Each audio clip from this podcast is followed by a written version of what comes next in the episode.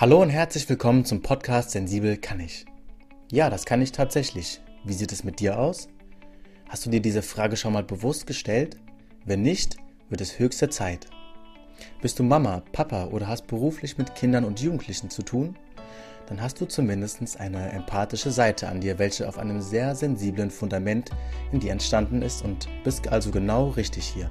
Bei Sensibel kann ich, möchte ich mich mit Menschen auseinandersetzen bzw. austauschen, die dafür Sorge tragen, dass Kinder und Jugendliche ein gelingendes Leben führen können.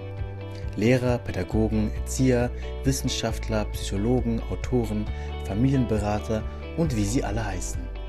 Sie leisten alle einen unglaublich großen Beitrag dazu, dass zum Beispiel das Führen von konstruktiven Beziehungen im Umgang mit jungen Menschen größtenteils zum guten Ton gehören. Kinder sollen nicht an Selbstwert verlieren und sich stattdessen selbst finden dürfen. Zu großen Teilen müssen Kinder an ihren Familien nicht mehr gehorsam und somit angsterfüllt durch ihr Leben schreiten. Das sind gute Nachrichten, oder? Und ob das alles so klappt, welche Anforderungen an Eltern gestellt werden und warum das so ist, dieses werden wir gemeinsam mit meinen Gästen ergründen. In diesem Sinne viel Spaß mit dieser Folge. Gute Bildung beginnt nicht nur ab der Geburt, sondern setzt voraus, dass unsere pädagogischen Fachkräfte, die Vorbilder unserer Kinder, jedwede Unterstützung von Politik, Wirtschaft und der Gesellschaft erfahren. Auch für unsere Eltern wünschen wir uns eine Vereinbarkeit von Beruf und Familie, die ohne finanzielle Sorgen, familiäre Opfer und Gewissensbisse geprägt ist. Es sind die Heldinnen und Helden der Kindertagesstätten, die durch gute Bildung menschliche Werte und emotionale Stabilität unseren Kindern die Fähigkeiten verleihen, die es in der Zukunft braucht, um friedliche Gemeinschaften zu bilden und um unseren Planeten zu schützen. Hallo und herzlich willkommen, liebe ZuhörerInnen. Heute darf ich hier einen Gast begrüßen, der unfassbar viel Power und Leidenschaft in seiner Arbeit steckt und ehrgeizige Ziele auf seiner Agenda hat. Er will die Kita-Landschaft verändern und zu einer besseren machen. Für die Menschen, die dort arbeiten, aber auch für die Kinder, die im höchsten Maße von besseren Rahmenbedingungen profitieren werden. Hallo Andreas, schön, dass du heute hier äh, dabei bist. Ja, servus. Ja, geil. Du hast ja hier direkt aus meinem Manifest vorgelesen. da krieg ich ja selbst Gänsehaut. Ja, ich glaube, die Leute haben jetzt bestimmt schon einen kleinen Eindruck bekommen, ähm, wer du so bist. Ähm, aber ich würde sagen, stell dich doch mal kurz vor. Ähm, wer bist du? Was machst du in deinem beruflichen Alltag? Ja, Mensch, okay, dann hau ich mal rein. Ich bin ein verrückter Typ, wahrscheinlich schon von Beruf aus war ich 18 Jahre lang Erzieher und habe in den Kitas gearbeitet, in unterschiedlichen Funktionen, vom Praktikanten rauf bis zur Leitung und irgendwann auch Geschäftsleitung und habe dann vor ein paar Jahren entschlossen, okay, ich brauche, ich brauche, ich möchte mehr bewirken als das, was ich in meinen Kitas bewirkt habe, weil ich sehe, wie, wie, wie sehr wir unter diesen Bildungs- und Rahmenbedingungen leiden und wie wir selbst uns nicht mehr gerecht werden können als Pädagogen und Pädagoginnen und wie wir vor allen Dingen auch den Kindern und damit den Eltern nicht mehr gerecht werden. Dann dachte ich mir, ich möchte hier was bewegen und was verändern, habe die Kita-Helden gegründet und sitze jetzt hier in der Helden, äh, im, im Heldenhauptquartier, Heldentaten-Hauptquartier sozusagen. Und mein Beruf ist jetzt Superheld, ja, und das fühlt sich gut an. Ich Geh da raus in die Welt und helfe einfach Menschen, äh, vor allen Dingen im Bereich Bildung und Erziehung, dabei über sich hinauszuwachsen und Dinge ein für alle Mal zu verändern. Systeme, die wir haben, unter denen wir oft leiden, in denen es uns nicht gut geht und den Kindern nicht gut geht, ganz einfach mit dem, was wir schon haben, zu verändern. Wir machen das Unmögliche möglich. Ja, ähm, lass uns doch mal, ich finde es auch immer ganz interessant und spannend, äh, so einen kleinen biografischen Einblick zu bekommen. Du hast ja eben erzählt, 18 Jahre lang in der Kita gearbeitet, an der Basis quasi, sich hochgearbeitet, in verschiedenen Funktionen äh, tätig gewesen. Aber was war der, der Ursprungsgedanke vom Andreas, der damals noch jung war und ähm, gesagt hat, ich möchte Erzieher werden? Oh, das ist ja eine spannende Frage. Endlich mal einer, der mir eine Frage stellt, die ich noch gar nicht hatte ähm, das, das Spannende daran ist, und jetzt erinnere ich mich, ich krieg ein bisschen Gänsehaut. Das ist jetzt, ach, jetzt geht's in meinem Körper rund wie eine kleine Party im Kopf und im Herzen. Ähm, ich wollte nie Erzieher werden. Das war ein Zufall, ja. Ich habe einfach geguckt, okay, was, was, was, was gibt's denn da draußen? Ich gehörte tatsächlich zu denen, die ich heute ein Stück weit kritisiere, aber ich hatte auch keinen Mentor an meiner Seite, der mich da einfach begleitet hat im Leben. Deswegen ist mir das heutzutage so wichtig. Ähm, ich habe mir überlegt, okay, was, was, was könnte ich machen? Irgendwas Soziales und habe mich bei drei verschiedenen sozialen äh, Berufsgemeinschaften beworben. Nämlich einmal bei den Altenpflegern, bei den Krankenpflegern und dann bei den Erziehern. So, ich bin überall genommen worden und habe mir dann überlegt, okay, was machst du? Ipsche, Dipsche, Silberklüppsche, eins, zwei oder drei und habe mich dann für die Erzieher entschieden. Bin aber dann in den Jugendbereich, weil ich gedacht habe, Kinder, never, nee, nee, besser nicht. Ich hatte schon eine scheiß Kindheit und da will ich nicht noch zu den Kindern. Habe dann Jugendarbeit gemacht, drei Jahre lang und habe dann gemerkt, so, boah, ich weiß nicht, das erfüllt mich nicht. Das ist echt extrem anstrengend und es ist äh, kaum fruchtbar und ich kann kaum was bewegen. Ich kann gerade so, gerade so die, das Ganze irgendwie an der Wasseroberfläche halten. Aber das war mir nicht genug. Ich wollte segeln, ich wollte hoch hinaus, ich wollte wirklich was bewegen. Und dann habe ich durch Zufall mal, weil eine Freundin gesagt hat, hey, ich arbeite in der Kita, komm doch mal vorbei. Und ich war nur einen Tag. Ich weiß es noch heute, ich kann mich noch an den kompletten Tag erinnern. Ich war nur diesen einen Tag in einer Kita. Und dann war ich, jetzt kriege ich immer Gänsehaut, da war ich sowas von berauscht, weil ich gedacht habe, wow, es gibt ja Menschen, das sind halt kleine Menschen, aber es gibt ja Menschen, die dich so nehmen, wie du bist, die interessiert an dir sind, die noch Magie und Zauber in sich tragen, die, wenn du mit der Stimme ganz hoch gehst oder ganz runter gehst, total entflammt sind von dir, die Lust haben, mit dir die Welt zu entdecken und im Kleinen die Welt zu verändern. Wann triffst du mal auf Menschen, die die Welt verändern wollen, die auch noch daran glauben, dass das geht. Und wenn das nur die Playmobil-Welt ist, die Bauklötze-Welt ist, und wenn das nur die Turnraumwelt, die Naturwelt ist, wir können sie gemeinsam verändern. Und das hat mich so weggeflasht, dass ich gesagt habe, hier will ich hin. Und dann habe ich in der Jugendarbeit einen Cut gemacht und bin in die Kita und dann ging die Reise los. Total spannend. Und äh, ich glaube, wenn jetzt hier ein paar Leute zugehört haben, dann, also wer da jetzt keinen Bock auf diesen Beruf bekommen hat, dann ähm, kann ich dem auch nicht mehr helfen. ähm, du hast ja eben auch äh, geschildert, ähm, dass, dass du auch die, die Option hattest mit Altenpfleger und ähm, aber was Soziales auf jeden Fall machen wolltest. Ganz aktuell ist ja die, die Corona-Krise, ähm, die wir, die Pandemie, die wir haben. Und ähm, was mir so aufgefallen ist, dass ähm, es viele Helden und Heldinnen in dieser Krise äh, gibt.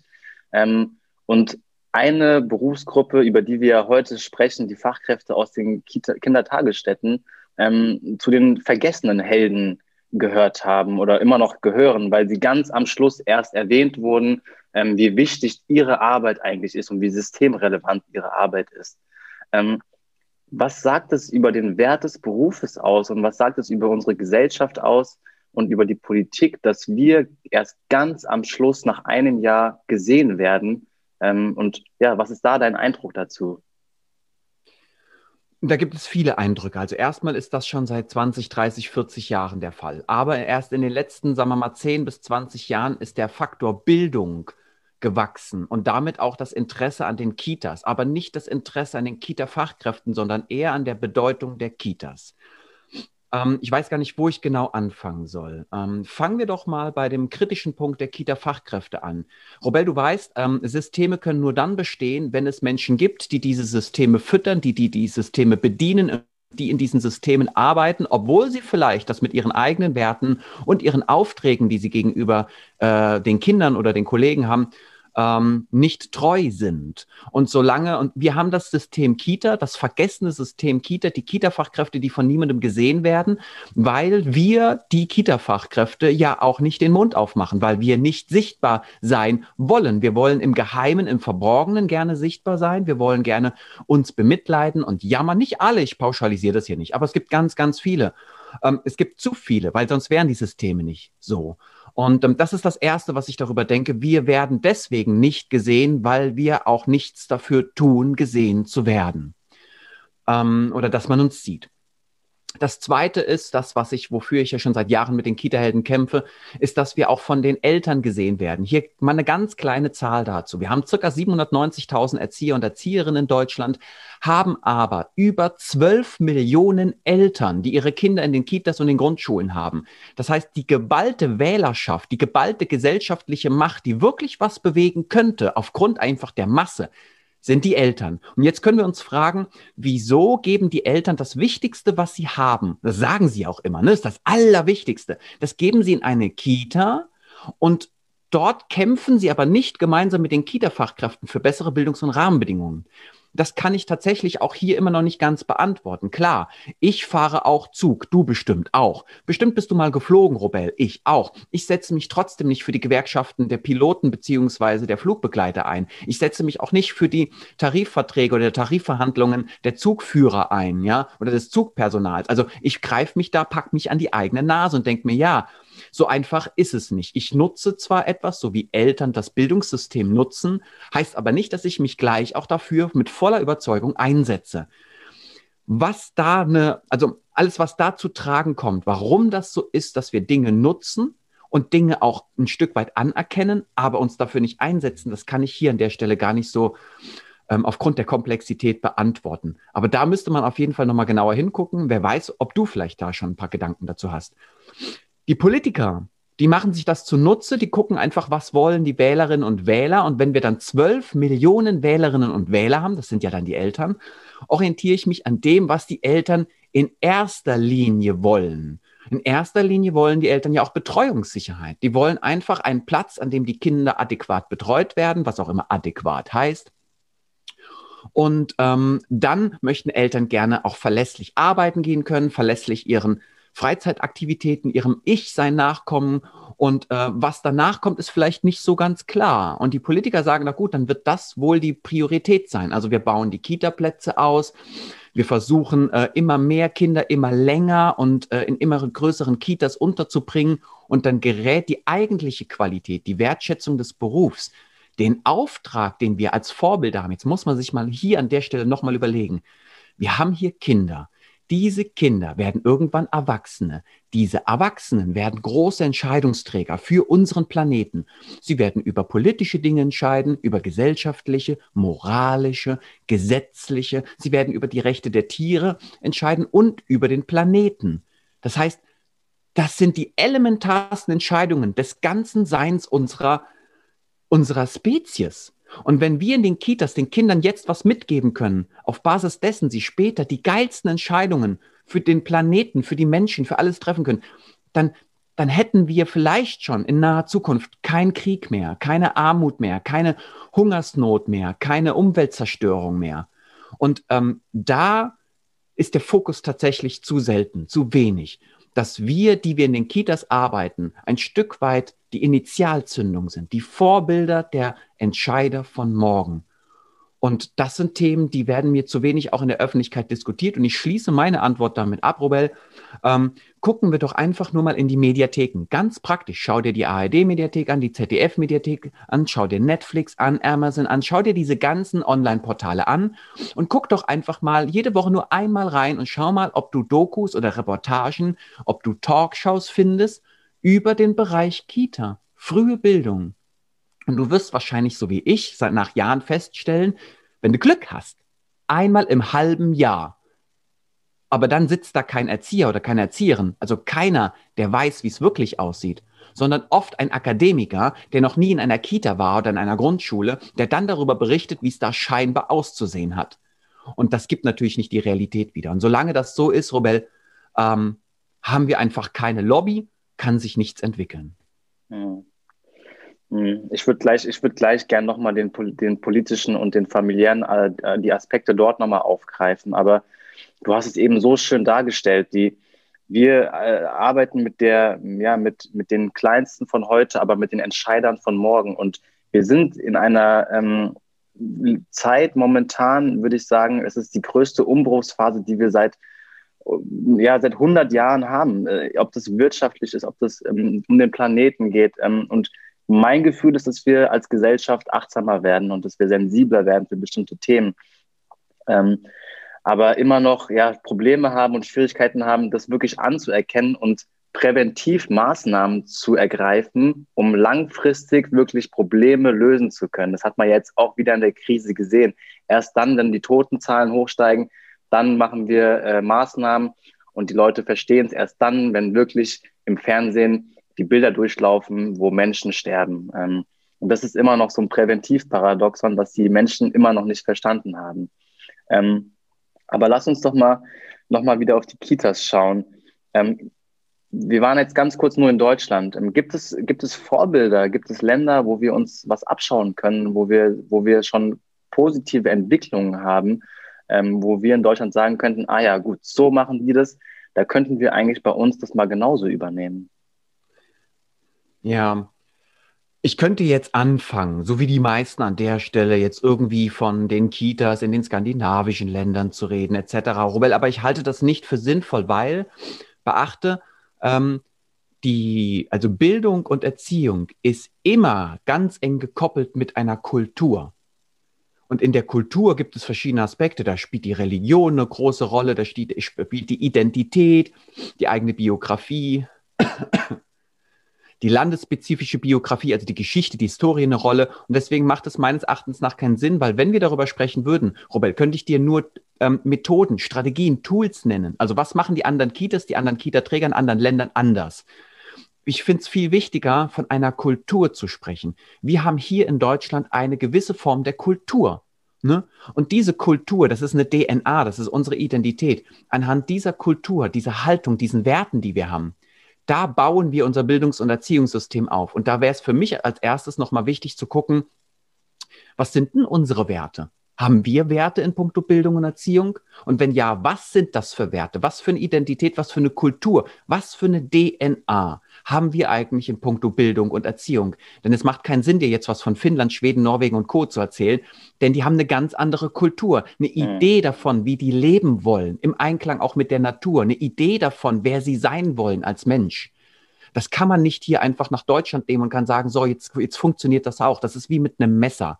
Du kennst sicherlich auch die Parabel oder das Beispiel mit dem Messer. Das Messer in der Hand eines Chirurgen rettet Leben. Ne? Das Messer in der, in der Hand eines Mörders nimmt Leben. Das Messer ist aber das Messer. Die Methode ist nicht ausschlaggebend, sondern die Haltung hinter der Methode, hinter dem Werkzeug. Ich würde gerne lieber mit dir schauen, was macht uns denn aus? Was macht unser Land aus? Unsere Identität aus? Was sind unsere Werte?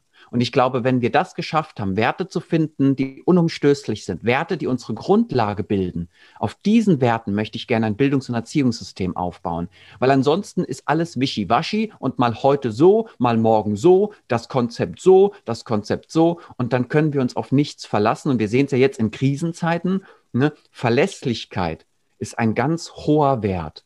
Und die Leute leiden im Moment aufgrund von Corona darunter, dass sie sich gar nichts, auf nichts mehr verlassen können. Vor allen Dingen Kitas und Schulen leiden darunter, dass sie freitags die Nachricht bekommen, wie es montags weitergeht. Und das ist einfach meines Erachtens nach nicht sinnvoll. Deswegen werde ich dir jetzt hier keine Beispiele geben aus anderen Ländern, auch wenn es da gute Beispiele gibt. Aber ich würde mir wünschen, dass wir erstmal über unsere Identität und die eigenen Werte sprechen. Ja, sehr guter Einwand. Ähm, ja, aber was ist denn unsere Identität in Deutschland? Was sind denn unsere Werte? Ich habe manchmal das Gefühl, wenn wir, wir gucken jetzt nicht nur auf Kitas, sondern auch allgemein Schulbildung. Ähm, ein großer Wert ist der, glaube ich, der sich auch in den letzten Jahrzehnten äh, durchgezogen hat, äh, der große, wichtige äh, Leistungsgedanke. Ähm, das ist ja auch ein Wert, der uns meines Erachtens nach im, im Weg steht, wenn wir in Sachen Bildung wirklich fortschrittlich denken wollen. Ähm, oder welchen Wert würdest du noch äh, benennen, der für dich wichtig ist? Weil für mich ist der Wert der Leistung nicht so wichtig, weil das macht was mit Menschen, das macht was mit Kindern, wenn sie äh, indoktriniert werden, immer Leistung abzurufen. Und wenn wir auf die Zahlen gucken, ähm, jetzt auch schon vor der Corona-Krise, was Menschen an Depressionen haben, wie die Zahlen da in die Höhe schießen, weil sie immer nur abliefern müssen und das bis zum 30. Lebensjahr meines Meinung nach machen und dann zerbrechen, das ist ja keine Lebensqualität, die wir da den Menschen bieten. Ja. Da wurde ja in den letzten Jahrzehnten dann ganz, ganz viel falsch gemacht.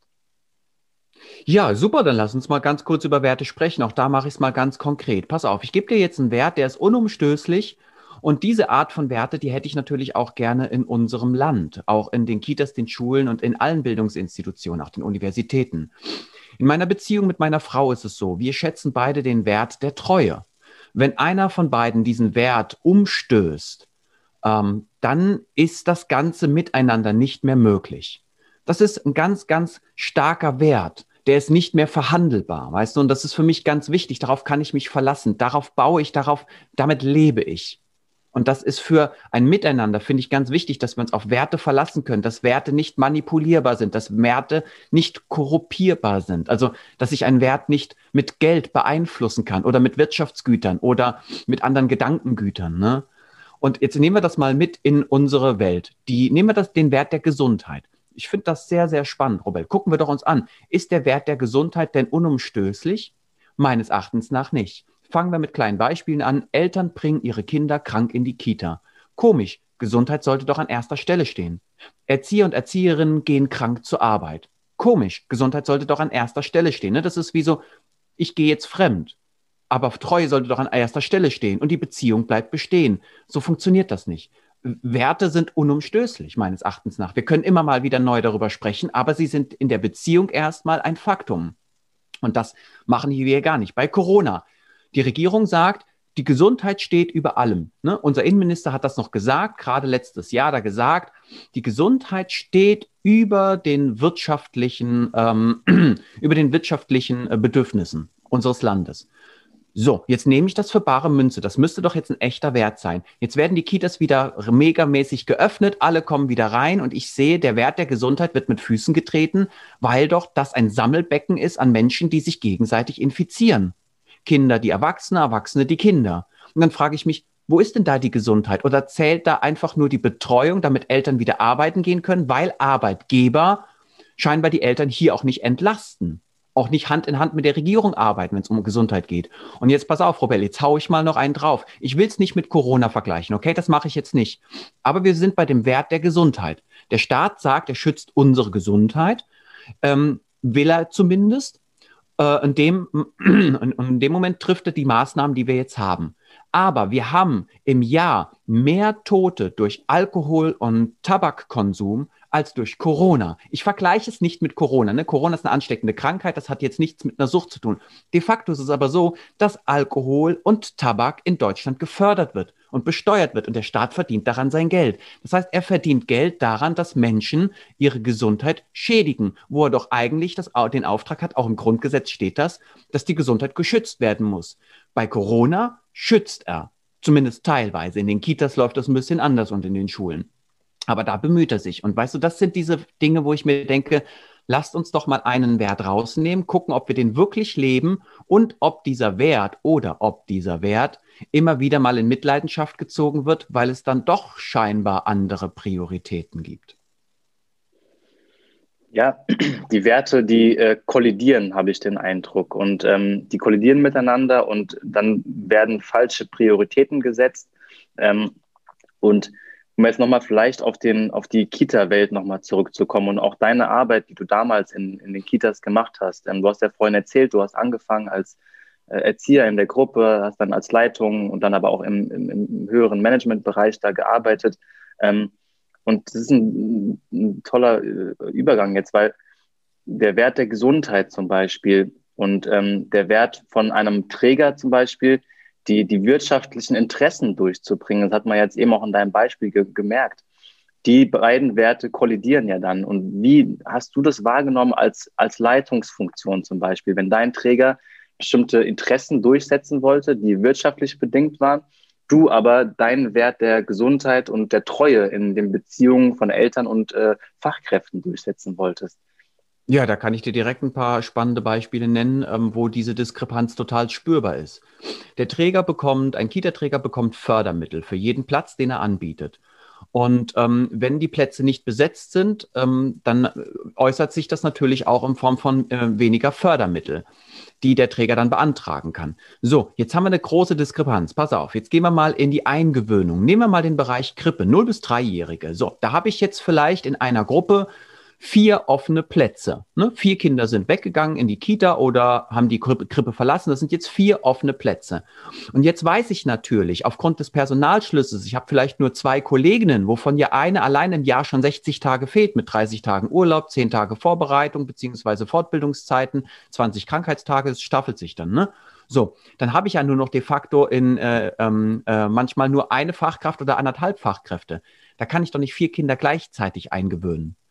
Und wenn ich dann auch noch als Bildungsexperte und Bindungsexperte weiß, dass jedes Kind seine eigene Geschwindigkeit hat, um gesund in einer Kita zu starten, in einer Krippe zu starten, dann gewöhne ich dieses eine Kind so lange ein, bis ich als Experte der Meinung bin, jetzt ist das Kind wirklich voll und ganz mit aller Sicherheit und Geborgenheit angekommen.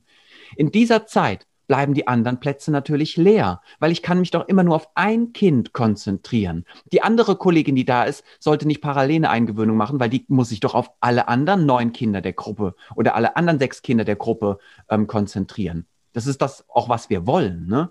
So, und jetzt kollidiert das natürlich mit dem Geschäftswesen ähm, eines Kita-Trägers, der sagt, ich kann doch nicht monatelang die Plätze freilassen. Und ich sage als Kita-Leitung, selbstverständlich. Das fängt auch wieder mit Werten an. Ne? Mein Wert als Kita-Leitung war immer, egal was ich mache in der Kita, niemals auf Kosten der Kinder, niemals auf, auf, äh, auf Kosten meines Teams. Never ever. Gibt's mit mir nicht. Das heißt, ich habe einfach weiterhin immer nur ein einziges Kind eingewöhnt, bis es da war. Dann das nächste.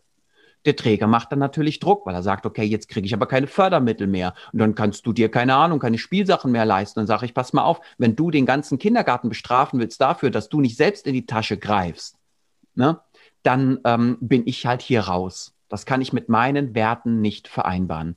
Das ist nur ein Wert, den ich kennengelernt habe, beziehungsweise eine Diskrepanz zwischen Wirtschaftlichkeit und pädagogischer Sinnhaftigkeit. Es gibt noch ganz andere, wie zum Beispiel bei Personalmangel, dass Leute alleine Frühdienst machen, alleine Spätdienst machen, dass sie auf ihre Vorbereitungszeit verzichten, das muss man sich mal überlegen. Ne? Wir haben ja einen Bildungsauftrag. Wir müssen dokumentieren, wir müssen analysieren, wir müssen Berichte schreiben. Wann soll ich das machen? Während der Zeit mit den Kindern. Das heißt, ich verletze die Aufsichtspflicht, ich verletze die Fürsorgepflicht, verletze damit das Kindeswohl. Ich verletze allein drei Bundesgesetze, nur damit ich der Wirtschaftlichkeit des Trägers gerecht werde oder diesem die Kita muss geöffnet haben, damit die Kinder betreut werden können. Da ist auch die Frage, Robel, was ist wichtiger?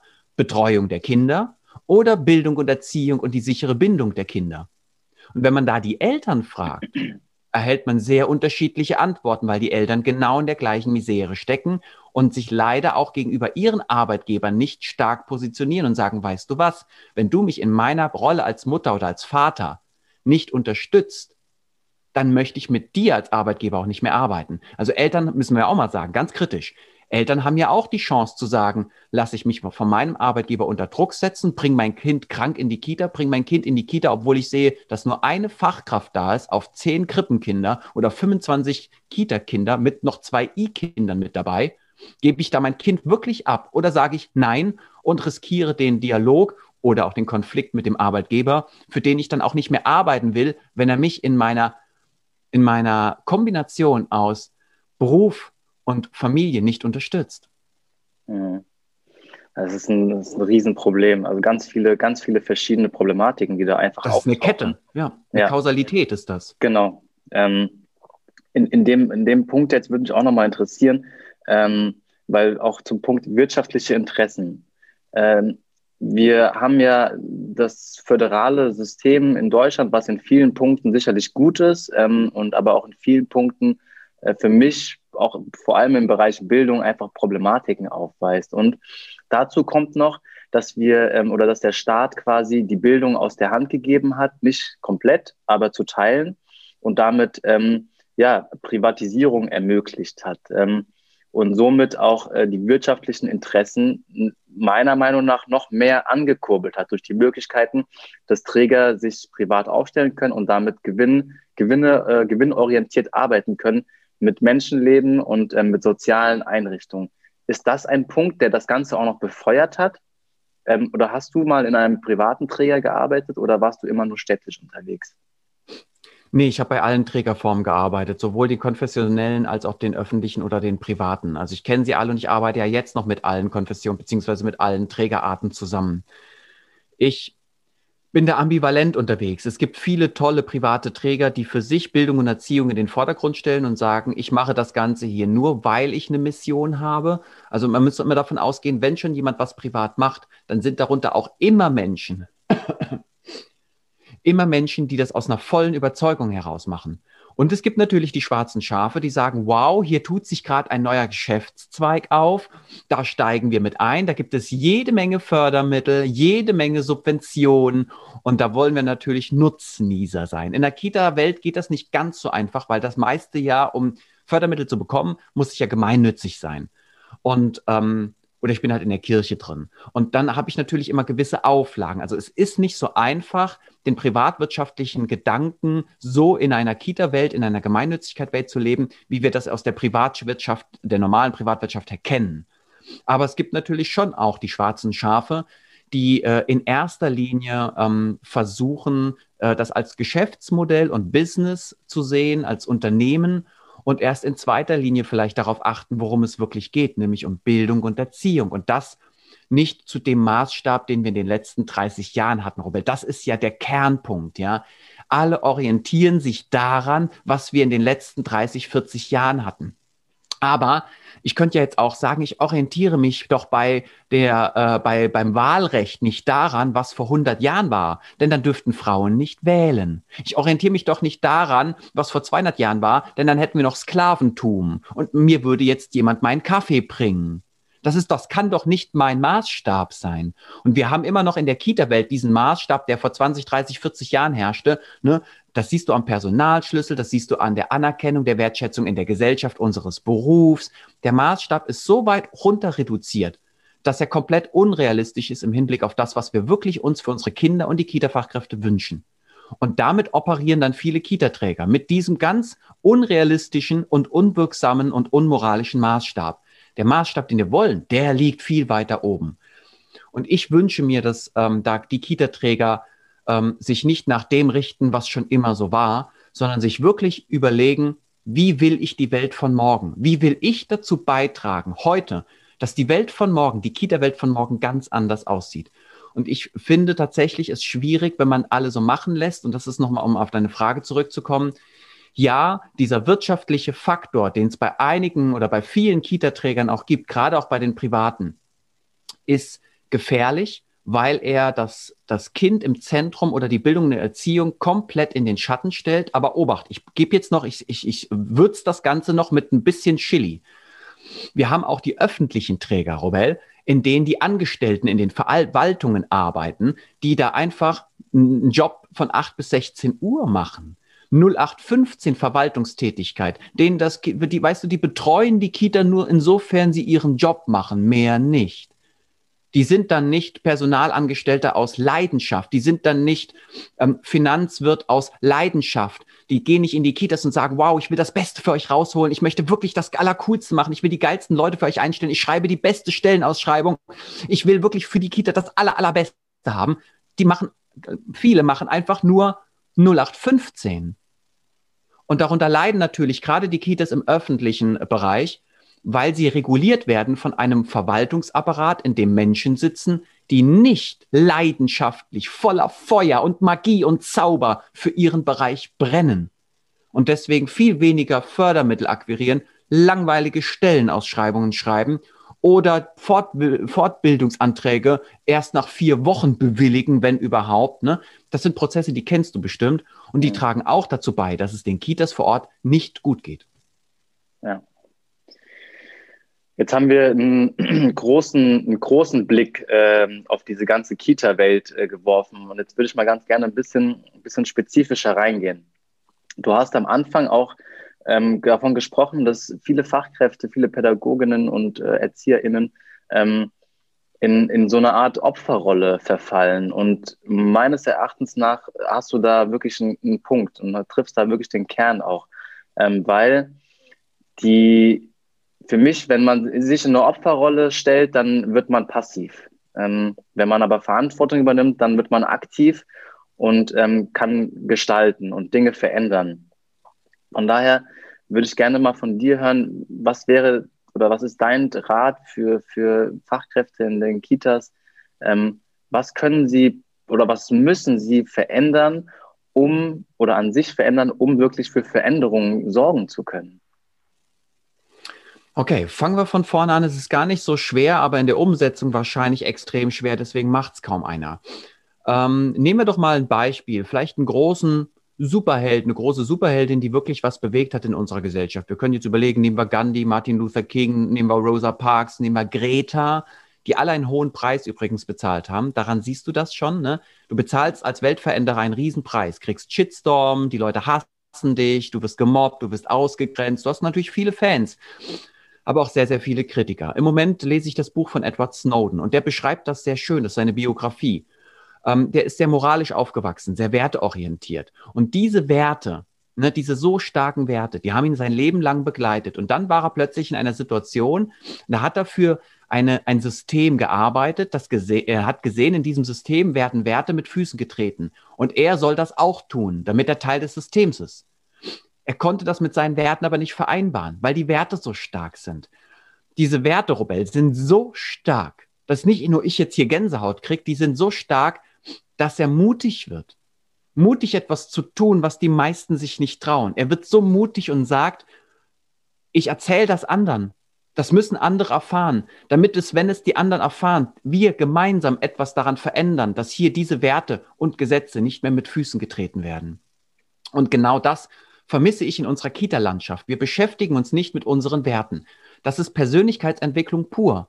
Wenn wir viel mehr investieren würden, einmal natürlich in die familiäre Betreuung, das heißt, dass Kinder von Anfang an zu Hause, nicht nur immer in der Kita, zu Hause werteorientiert aufwachsen, dass Eltern begleitet werden. Anstatt Gelder zu investieren in den Kita-Ausbau, könnte man mal Gelder investieren in die Familienbegleitung. Das wäre vielleicht sehr viel geschickter. Ne? Anstatt weiter den Ressourcenapparat aufzublähen, für Kinder, denen es dann zu Hause nicht gut geht, könnte man doch mal ein gutes Zuhause schaffen. Das wäre doch mal eine Investition. Und wenn die Kinder die Werte von zu Hause mitbekommen, plus noch von starken Menschen in den Kitas und den Schulen begleitet werden, starken, mutigen Menschen, dann werden daraus natürlich starke, mutige Kinder. So, und jetzt haben wir natürlich in den Kitas und den Schulen ganz viele ohnmächtige, ängstliche, sich ihrer selbst nicht bewusst sein sind äh, Fachkräfte, die, die, die sich nicht trauen. Und das ist nur ein Aspekt, weißt du, die trauen sich nicht zu sagen, ich spiele hier nicht mehr mit, ich werde das jetzt verändern, selbst wenn es mich einen hohen Preis kostet. Ja, Veränderung kostet. Frag mal Greta die wird dir auch sagen, das hat sie extrem viel gekostet, dieser Schritt, den sie da gegangen ist. Genauso wie alle anderen auch. Das kostet dich was. Und das muss okay sein. Es muss auch so ein Gedanke entstehen, ähm, das große Ganze ist wichtiger als ich. Also das habe ich zum Beispiel. Ne? Ich träume davon, von etwas, was viel größer ist als ich. Deswegen bin ich bereit, mich in Gefahr zu bringen, mich zu opfern. Natürlich auf Basis meiner Werte. Die helfen mir dabei, dieses Opfer zu vollbringen. Zu sagen, ich riskiere meinen Arsch, von Leuten nicht gemocht zu werden, dafür, dass später sich mal wirklich was verändert. Und ich möchte, dass wir viel mehr Zeit und Geld investieren in Persönlichkeitsentwicklung. Das gehört mit auch in die Ausbildung von den Erzieher und Erzieherinnen und auch den Lehrer und Lehrerinnen, dass die üben, was es bedeutet. Wer bin ich? Was will ich? Wofür stehe ich? Was bedeutet mir etwas im Leben? Wofür brenne ich? Damit die Leute das auch erkennen, weißt du, die müssen die Sensibilität auch erzeugen, dass ich, wenn ich in der Kita arbeite und ich mache das einfach nur so, keine Ahnung, weil ich nichts anderes gefunden habe, ja, dass ich dann im Begriff bin, auch zu sagen, dann sollte ich da nicht arbeiten. Ich bin kein gutes Vorbild für die Kinder, weil ich einfach nur irgendwas mache. Ich kann auch gewisse Dinge, die nicht gut sind oder nicht gerecht sind, nicht sehen, weil sie mir egal sind.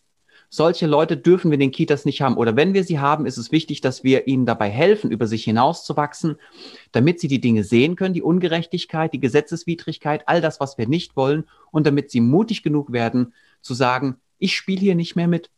Denn wir wissen ja beide, wenn in den Systemen die Leute von jetzt auf gleich sagen würden, ich spiele hier nicht mehr mit, dann würde es die Systeme nicht mehr geben. Es ist wirklich fast auf der logischen Ebene ganz einfach.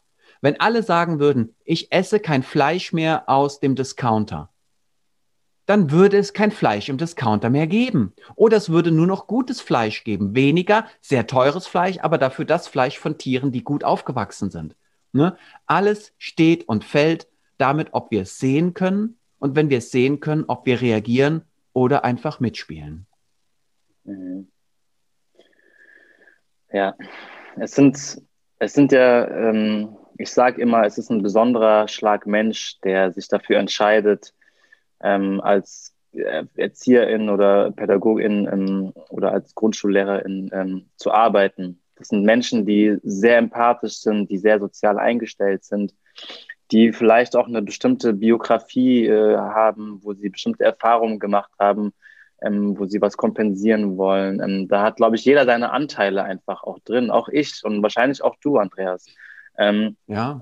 Und du hast ja gesagt, ganz am Anfang, als du auf deinem Weg noch nicht so weit warst, warst du auch noch nicht so, wie du heute bist, mit Power, mit Leidenschaft und mit, äh, mit Werten, mit denen du wirklich bis in den Tod einstehen würdest. Ähm, und manchmal habe ich das Gefühl, dass dieser Umstand, den wir in diesen, in den Kitas haben, mit diesen tollen, wirklich, wirklich so tollen Menschen und tollen Seelen, ähm, dass das dann auch so schamlos ausgenutzt wird ähm, von den höheren Positionen.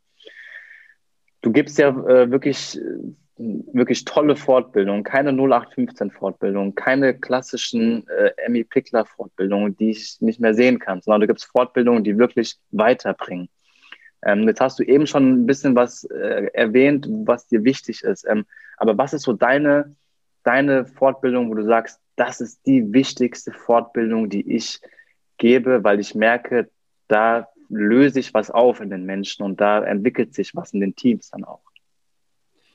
Das ist im Prinzip fast jede, weil ich jede Fortbildung genau mit diesen Aspekten anfange, die ich so für absolut elementar halte. Und deswegen sind viele Leute, die meine Fortbildungen oder Seminare oder Weiterbildungen besuchen, auch in, ähm, in den ersten ein, zwei Stunden irritiert, weil die meisten rechnen immer mit Theorie oder Skills, also Werkzeugen, Methoden, Strategien. Das sind die auch oft gewohnt. Ich gehe immer mitten ins Herz. Ich gucke mir an, woher kommst du? Also die eigene Biografie. Was für Traumata hast du erlebt? Hast du Gewalt erlebt? Hast du Traurigkeit erlebt? Hast du Liebe erlebt? Geborgenheit? Ne? All das, was dich später ausmacht. Wir wissen ja aus der, allein aus der Neurobiologie und äh, aus der Verhaltenspsychologie, dem Behaviorismus, ähm, dass wir zu über 90 Prozent gesteuert und geleitet werden durch unser Unterbewusstsein. Und das Unterbewusstsein ist ja nichts mehr oder weniger als das, was wir in unserem Leben erlebt haben. Vor allen Dingen das, was wir als Kind erlebt haben, wie wir großgewachsen sind mit unseren Werten. Ich gehe tatsächlich an den Ursprung des Menschseins. In jeder meiner Fortbildung gucke ich als erstes, wer bist du? Was macht dich aus? Was hat dich zu dem Menschen gemacht, der du heute bist? Was ist die dunkle Seite in dir? Was ist die helle Seite in dir? Es ist super wichtig. Jeder von uns hat einen Darth Vader in sich, hat einen Lord Voldemort in sich, hat auch einen Sauron mit in sich. Für diejenigen, die den jetzt nicht kennen, der kommt aus Mittelerde, ist Herr der Ringe. Und wir haben auch alle ein Stück weit Luke Skywalker, Harry Potter und Termine in uns oder Frodo und Sam in uns. Das ist immer alles da. Und wir müssen uns dessen bewusst werden. Erst wenn ich weiß, wer ich bin und was ich will, darf ich diesen kostbaren Beruf eines, einer Kita-Fachkraft oder eines Lehrers machen, weil wir dort ja den Weg ebnen für den Mensch von morgen, für die, die Kinder. Also das ist so, das ist so elementar sensibel. Ich kann aus einem Kind ein Monster machen und ich kann aus einem Kind einen Superhelden machen oder eine Superheldin. Und das liegt alles in meiner Macht.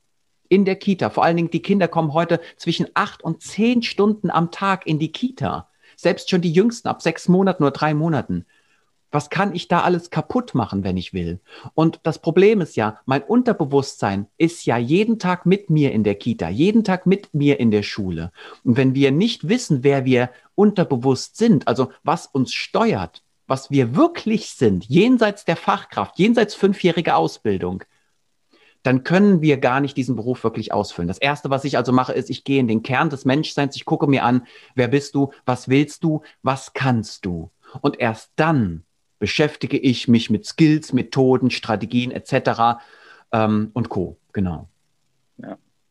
Das ist ja auch ein Teil, den hast du auch vorhin angesprochen gehabt, der in der Ausbildung extrem wenig bearbeitet wird, bis, ja. bis wahrscheinlich auch gar nicht bearbeitet wird. Stattdessen wird äh, Medien und keine Ahnung was äh, jede Woche gemacht und gestalten und basteln und hier und das sind alles Sachen, die man sich, äh, die man sich so beibringen kann oder halt auch nicht. Und dann gibt es auch andere, die können das und andere können es nicht.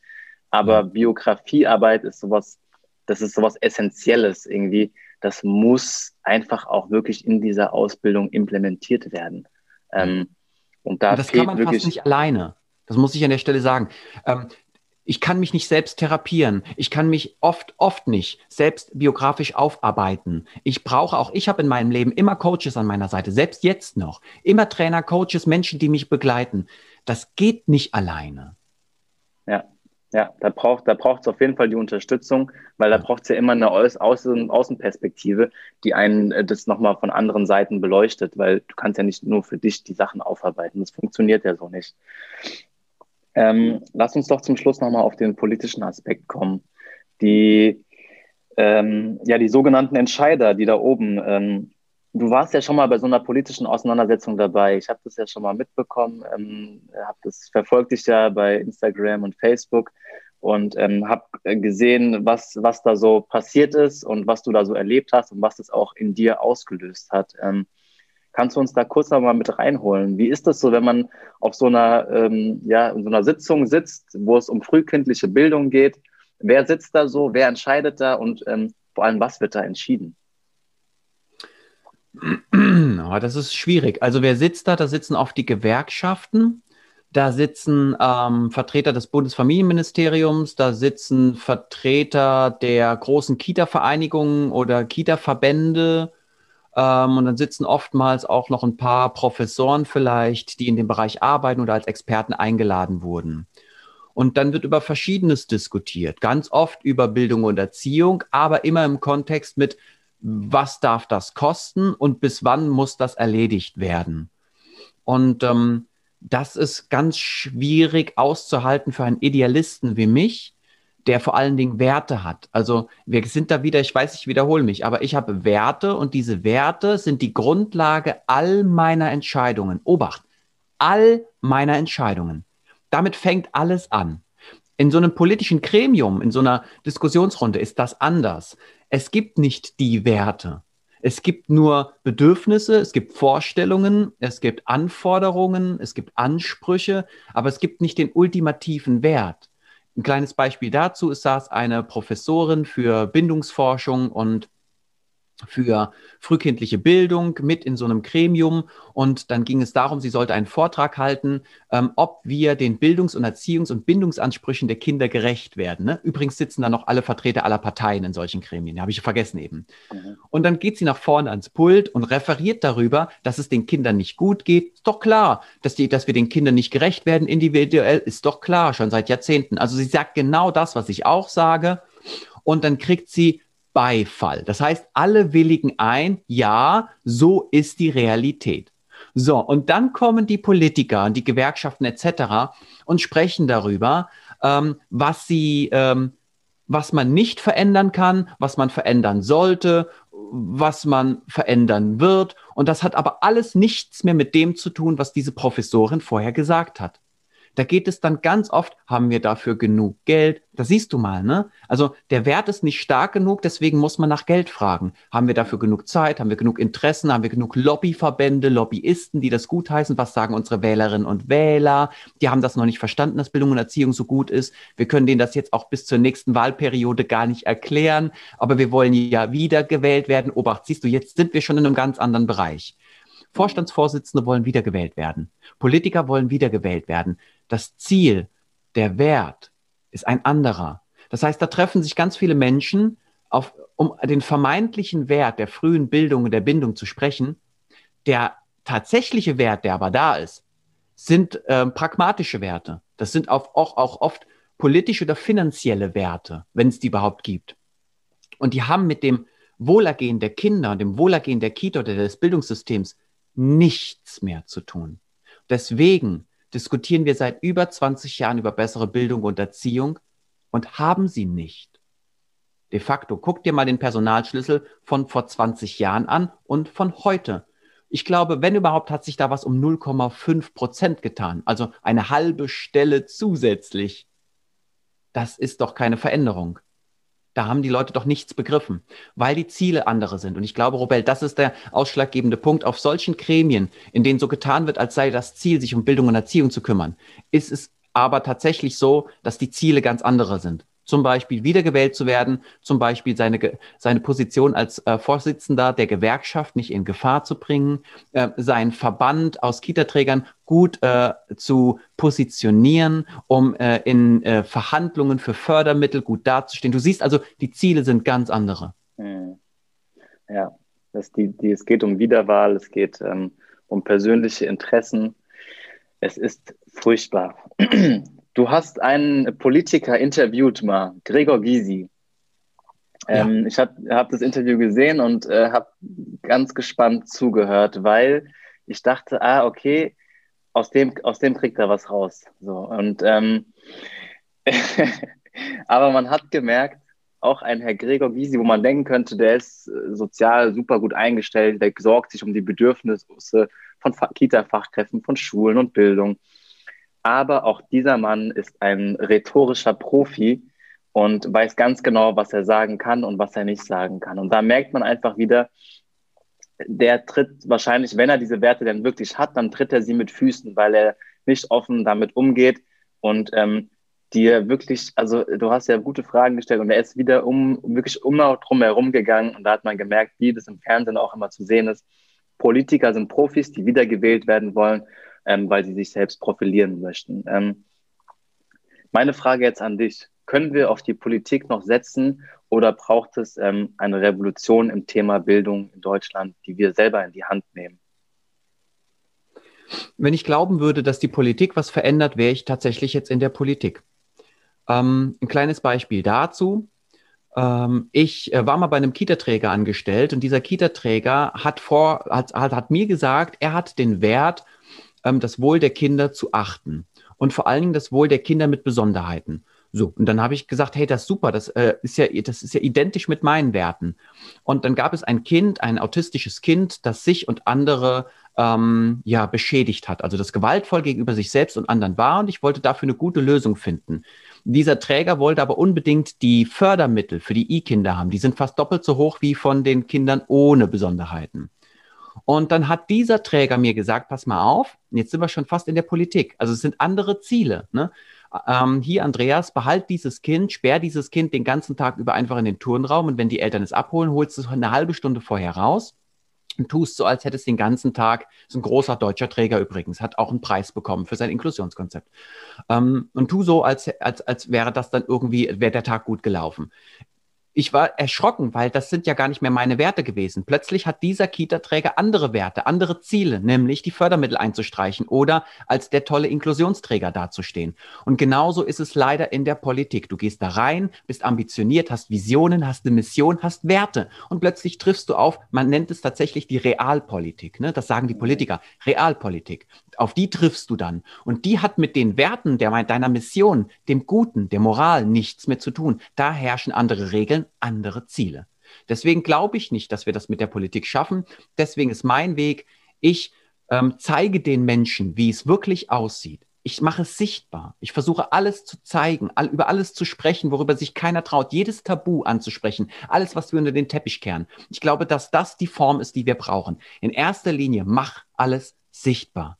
Erzähl den Menschen da draußen, wie es wirklich ist. Ich habe es dir eben gesagt, über 12 Millionen Eltern. Zeig doch mal den Eltern, was wirklich mit ihren Kindern passiert. Zeig doch mal den Eltern, was mit den Vorbildern der Kinder passiert. Das sind ja die Kita-Fachkräfte und die Lehrer. Denn wenn es denen scheiße geht, dann geben die diese Scheiße an die Kinder weiter. Ja, liebe Eltern, das ist die Wahrheit. Und wenn sie die Scheiße nicht weitergeben, dann zermürbt sie diese Scheiße. Dann werde ich krank, ich werde schlecht gelaunt, ich werde eigenbrötlerisch, ich werde immer ruhiger, ich erlösche dann gebe ich genau das an die Kinder weiter. Ja, ich werde da nicht böse, ich bin nicht gewaltvoll, sondern ich bin einfach nur nicht mehr da. Ich lasse die Kinder basteln, ich lasse sie einfach nur spielen. Das sind diese Menschen, die es halt ganz oft auch in den Kitas gibt. Dann werden wir aber den Kindern nicht mehr gerecht. Und wenn wir das den Eltern zeigen, den Wählerinnen und Wählern da draußen, dann bin ich fest davon überzeugt, dass wir von innen her das Ganze verändern. Ich inspiriere und motiviere auch meine Kita-Fachkräfte, also alle, die in den Kitas arbeiten, die über 790.000, dazu diese Dinge machen. Ich, will die Leute Mut bringen, diese Dinge sichtbar zu machen. ich glaube, das ist mein Weg, das zu verändern. Und an diesen Weg glaube ich sehr. Ja.